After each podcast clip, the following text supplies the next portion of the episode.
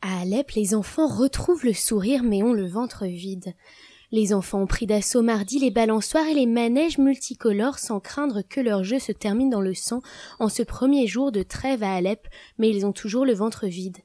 Le quartier rebelle de Boustan al-Kasr a retrouvé les rires et les cris des enfants qui profitaient de cette accalmie pour chahuter, rompant avec un quotidien où ils sont cloîtrés chez eux pour échapper à la mort. D'autres un peu plus âgés jouent au football sous un pont détruit, comme beaucoup d'immeubles dans le quartier de Shahar. Mais ce jour d'Aïd, la fête musulmane du sacrifice n'est pas synonyme, comme avant la guerre, de festin car les étals sont vides.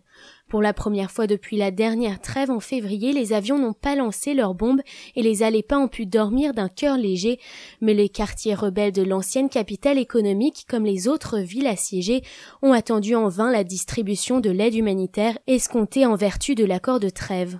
L'arrêt des raids c'est bien mais ce n'est pas suffisant. Nous voulons l'entrée de la nourriture, affirme à l'AFP Abu Jamil à Anzari, quartier de la partie rebelle d'Alep, deuxième ville du pays. La situation est mauvaise car les marchés sont vides, assure cet homme de 55 ans.